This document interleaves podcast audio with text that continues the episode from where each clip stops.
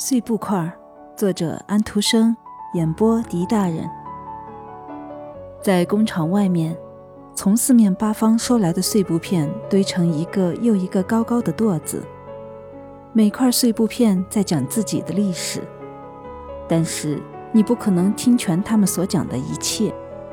有些碎布片是本国出产的，有的来自外国。这边一块丹麦布片和一块挪威布片挨在一起。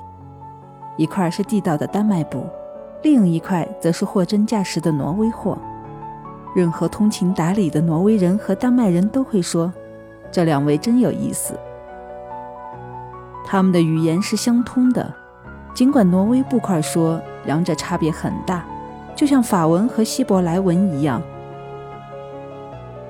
我们跑上山去是为了保持我们语言的纯正。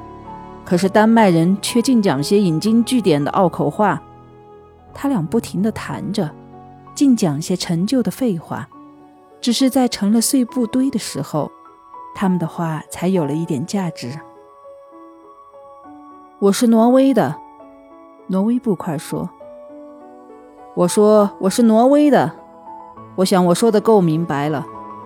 我的每根金沙尾线都很结实。”就像老挪威的上古岩石一样，我们这个国家有一部宪法，就像自由的美国一样。一想起我的身份，一想起我的思想，将用花岗岩铿锵的声音来表达出来。我的每根纱线都觉得惬意自在。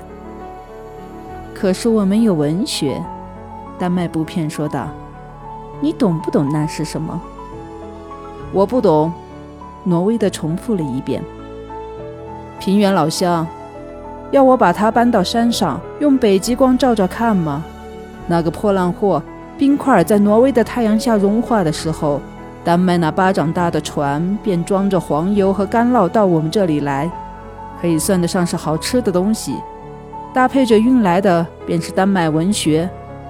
我们不需要那玩意儿，在有清泉流水的地方。谁都不愿意要陈啤酒。这里有一股清泉，还没有得到开发，还没有在报纸上宣传，没有什么外国朋友、作家把他带到国外去，让他在欧洲出名。我这是发自肺腑的话。丹麦人应该习惯于听老实话。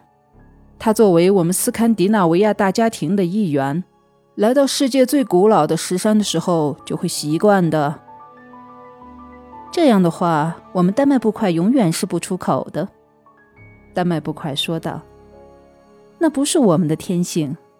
我了解我自己，也了解和我一样的这些碎布块。我们极其善良，我们很谦逊，我们觉得自己微不足道。这确实也不会带来什么好处。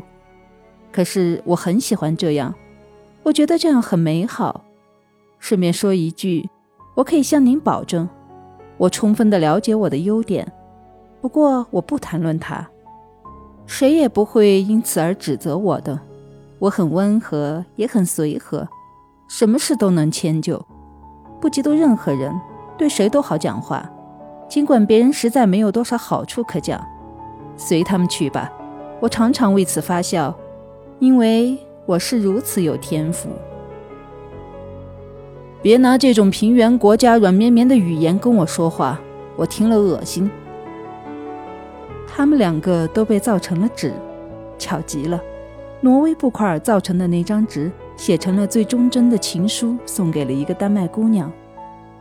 丹麦布块造成的纸，写了一篇歌颂挪威威力和美景的诗歌。